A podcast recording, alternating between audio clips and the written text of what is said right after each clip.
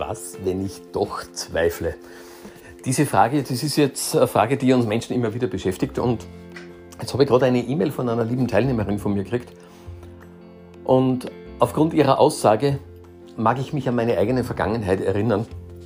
Denn Zweifel ist etwas, was uns leider ständig begleitet. Wie ich damals im Jahr 2003 die Entscheidung getroffen habe, ich muss irgendwas ändern, weil eins ist mir ganz klar, ich denke falsch. Das war für mich damals eine absolute Erkenntnis, denn ich war ja als Trainer top ausgebildet, habe viele, viele Seminare gemacht, Führungskräftetraining und diese ganzen Coaching, Kommunikationssachen.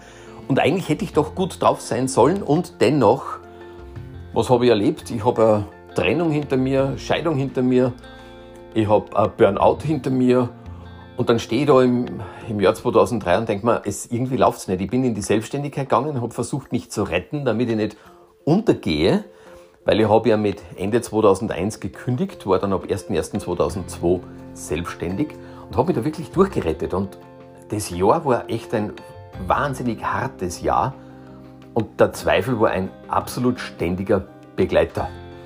Und im Frühjahr 2003 war es dann für mich klar, ich denke falsch.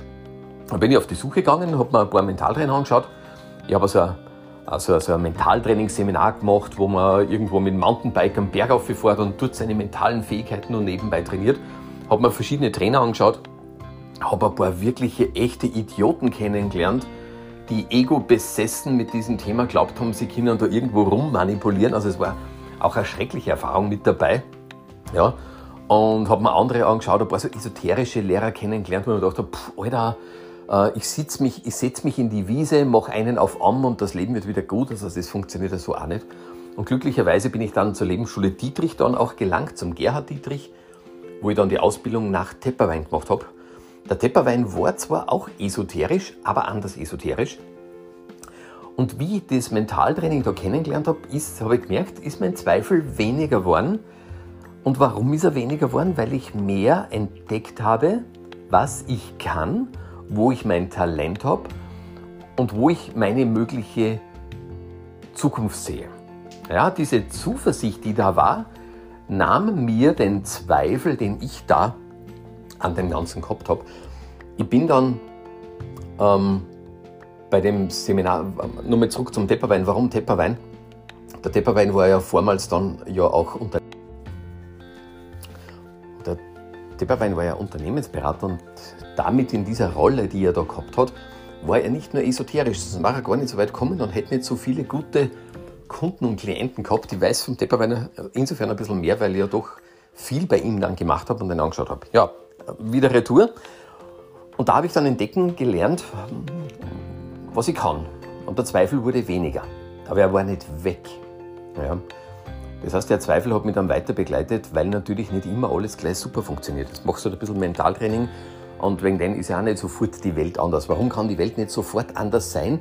Das ist eine ganz einfache Geschichte. Wir Menschen leben in Ursache und Wirkung. Ursache und Wirkung heißt, ich tue jetzt etwas und das wird dann irgendwo eine Wirkung haben. Und manche Wirkung ist sehr nahe und manche Wirkung ist fern. Das könnten wir jetzt vergleichen mit dem, wenn ich jetzt gerade bei mir beim Fenster Richtung dem schönen See rausschaue, dann haben wir da auf der Wiese einen Haufen Schnee Stellen wir uns vor, wir nehmen jetzt einige von diesen, diesen Schneebällen und werfen sie. Dann schaffen wir es vielleicht, dass manche Schneebälle ganz weit fliegen und manche fliegen nicht so weit. Und wenn ich jetzt über die Wiese dann gehe, dann werde ich einige Schneebälle schneller erreichen und andere nicht so schnell erreichen. Ja. Wenn ich jetzt recht langsam gehe, könnte es sein, dass das Tauwetter vielleicht noch kommt. Das ist jetzt übertrieben, soll kein Scherz sein. Und wenn ich weitergehe, werden sich einige von diesen Schneebällen wieder auflösen. Das heißt, diese Ursache, die ich da vor einiger Zeit gesetzt habe, wird mich nicht mehr einholen, weil aufgrund anderer Konstellationen sich etwas aufgelöst hat. Und weil es sich aufgelöst hat, ereilt es mich nicht mehr. Jetzt kommt man vielleicht sagen, mein neues Verhalten als Mentaltrainer hat meine alte Ursache, die ich gesetzt habe, verändert und dadurch tritt sie nicht mehr in Erscheinung. Aber nicht alle.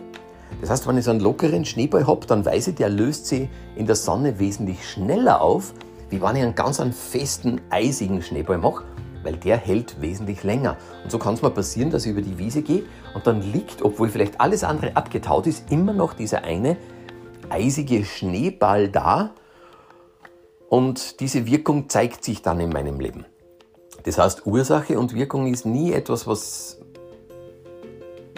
was zufälligerweise passiert. Es passiert was. Ich setze eine Ursache mit meinem Verhalten und dann passiert was. Ja? Und wenn ich jetzt ins Mentaltraining einsteige, dann heißt ja nicht, dass ich ab heute sofort alles verändere, was sich vor mir auftut. Die Schneebälle liegen nur da und der eisige sowieso. Sondern ich setze neue Ursachen, aber die alten werden auch noch kommen. Und das konnte ich im Jahr 2003 auch erleben dass viele Dinge absolut super funktioniert haben, wo man echt hergeht und sagt, wow, cool, wie leicht, wie schnell, wie toll das funktioniert, mit einer Leichtigkeit das funktioniert, das Leben. Und dann kommen Momente, da kackt es das richtig rein. Ja?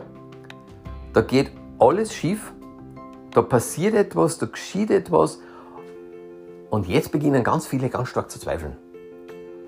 Und ein paar wenige Male ist mir das auch passiert dass ich gezweifelt habe, dass ich da gesessen bin, dass ich an meinem Schreibtisch gesessen bin, dass mir die Tränen runtergeflossen sind und ich wirklich zweifelt habe, ob ich am richtigen Weg bin oder ob das einfach nur so eine esoterische Idiotie ist, die ich da jetzt gerade verfolge. Weil ich einfach, ich habe irgendwie nicht mehr so weit noch vorgesehen. Weil das Blöde beim Zweifel ist das, der Zweifel holt dich nicht nur in die Gegenwart, sondern er holt dich eigentlich in die Vergangenheit retour.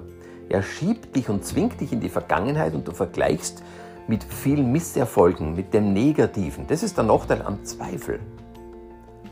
Und da brauchst die Kraft, dass dich aus dem rausholst. Und weil ich damals 2003 Mentaltraining wie ein Verrückter angewandt habe, habe ich es geschafft, dass ich über den Zweifel hinweggekommen bin. Immer wieder aufs Neue.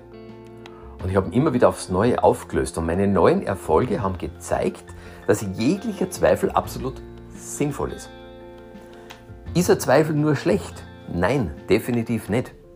Weil der Zweifel ist im Endeffekt wie ein ganz ein extrem harter, unhöflicher Coach, der dich in die Ecke treibt und sagt, willst du das wirklich? Ist das dein Ernst? Kannst du das? Schaffst du das? Bist du Mann, Frau genug, das zu tun? Er ist wie ein harter Trainer, dieser Zweifel. Und in dem Augenblick solltest du aufstehen und sagen, Natürlich. Definitiv. Ich auf jeden Fall. Ob es die anderen schaffen, weiß ich nicht. Ist mir wurscht. Es geht nicht um die anderen, es geht um mich. Und ich werde das definitiv schaffen. Und das wäre der Plan, diesen Zweifel wirklich sinnvoll in unserem Leben auch einzusetzen. Ihn als, als Wegweiser vielleicht sogar ein bisschen zu nutzen. Denn wenn schon der Zweifel kommt, ja, vielleicht habe ich zu wenig gemacht. Vielleicht müsste ich noch mehr von dem machen, was ich vorher gemacht habe. Ja? Denn wenn man sich die Biografie von erfolgreichen Menschen anschaut, dann heißt das nicht, dass die immer erfolgreich waren. Die waren sogar sehr oft nicht erfolgreich. Die haben vieles verkackt, Unternehmen in den Sand geritten, vieles schiefgegangen, Geld verloren en masse. Aber sie haben es immer wieder probiert. Nur beim nächsten Mal waren es besser wie beim vorigen Mal. Haben die gezweifelt? Wahrscheinlich, ganz kurz. Ja. Und damit will ich sagen, das darfst du auch. Du darfst ganz kurz mal zweifeln. Ja. Also wenn du Lust und Laune hast, so einmal in der Woche kurz zu zweifeln, mach es, ja, drei Minuten, zweifelst ein bisschen vor dich hin, dann legst du ein Lächeln auf und sagst, scheiß drauf, jetzt mache ich was anderes, ja, und gib wieder richtig Gas. Ja, mach's. Ähm, ein, ein, alter amerikanischer Präsident hat einmal gesagt, ich weiß nicht, welcher das war, war es der Winston Churchill oder so, der gesagt hat, es ist vollkommen richtig, dass du dir Sorgen machst. Und es ist sogar wichtig, dass du dir Sorgen machst. Nimm dir bitte jeden Tag eine halbe Stunde Zeit, um dir Sorgen zu machen. Und in dieser Zeit mach ein Mittagsschläfchen. Und so wie er das mit den Sorgen gesehen hat, sehe ich es mit dem Zweifel. Mache ich es auf die gleiche Art und Weise. Wenn du sagst, ach Gott, jetzt wäre es Zeit zum Zweifeln, ja, dann machst du schnell ein Mittagsschläfchen. Und wenn das vorbei ist, dann machst du wieder an deiner Geschichte weiter. Weil du wirst es schaffen. Wenn du dran bleibst. Wenn du wirklich dran bleibst. Und wenn du an dich selbst glaubst. Weil ich glaube, das ist definitiv das Wichtigste, an sich selbst zu glauben. Nicht an andere zu glauben. Es braucht auch niemand anderer an dich zu glauben. Das ist nicht das Thema. Das Thema ist, dass du an dich selbst glaubst. Alles Liebe, Baba, bis zum nächsten Mal.